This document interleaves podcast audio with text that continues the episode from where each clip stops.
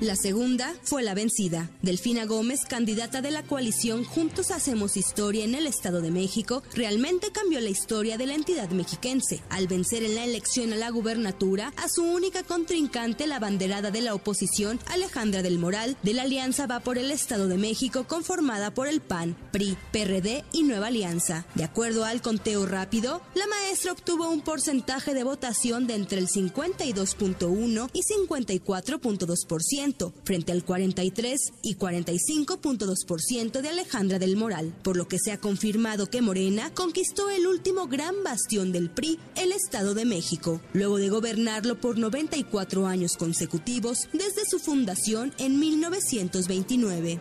Ganamos la batalla maestra, por fin, en una batalla que duró casi un siglo. El pueblo del Estado de México el día de hoy ha decidido ponerle un punto final al grupo Atlacomulco y sus corruptelas para dar inicio al gobierno de la honestidad y de la cuarta transformación. Delfina Gómez, de 60 años de edad, inició su carrera política en su natal Texcoco, luego de recibir el impulso político de Higinio Martínez, por lo que en 2013 se convirtió en alcaldesa, posteriormente en diputada, senadora y secretaria de Educación Pública. Durante su gestión, fue señalada de descontar a los trabajadores el 10% de su sueldo para destinarlo al financiamiento público de Morena, lo que denunció el PAN en 2017, cuando la maestra buscaba por primera vez la gubernatura del Estado de México.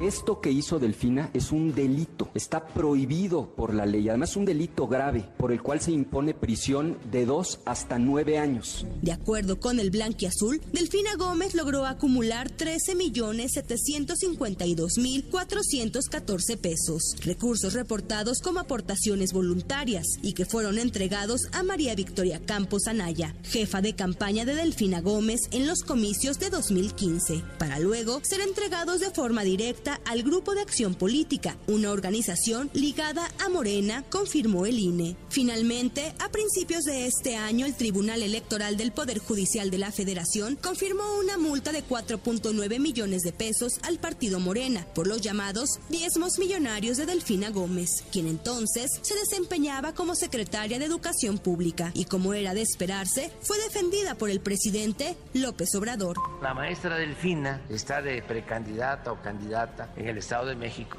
pues van a estar cuestionándola porque está participando. La maestra Delfina es una mujer honesta tiene toda mi confianza, toda. Es una mujer incapaz de robarse un centavo.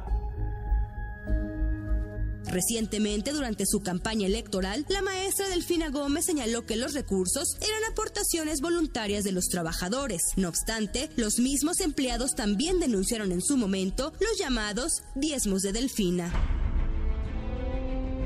Hoy, el Estado de México amanece de guinda con el triunfo de Delfina Gómez, pese a que Alejandra del Moral, candidata de la oposición, intentó este domingo dar un madruguete y declararse ganadora, aunque después reconoció la derrota. Lo que sí es que el priismo ha caído en la entidad mexiquense y después de 94 años pasó a ser de Morena, partido del presidente Andrés Manuel López Obrador, quien con este triunfo confirma que el partido oficialista avanza con paso firme en el país al gobernar ahora 23 de los 32 estados. Ustedes decidieron que este es el momento de que el proceso de transformación que vive nuestro país eche raíces en nuestro estado. Nos fue requete bien y ahora vendrán mejores tiempos para los mexiquenses. Para la primera emisión de MBS Noticias, Diana Alcaraz.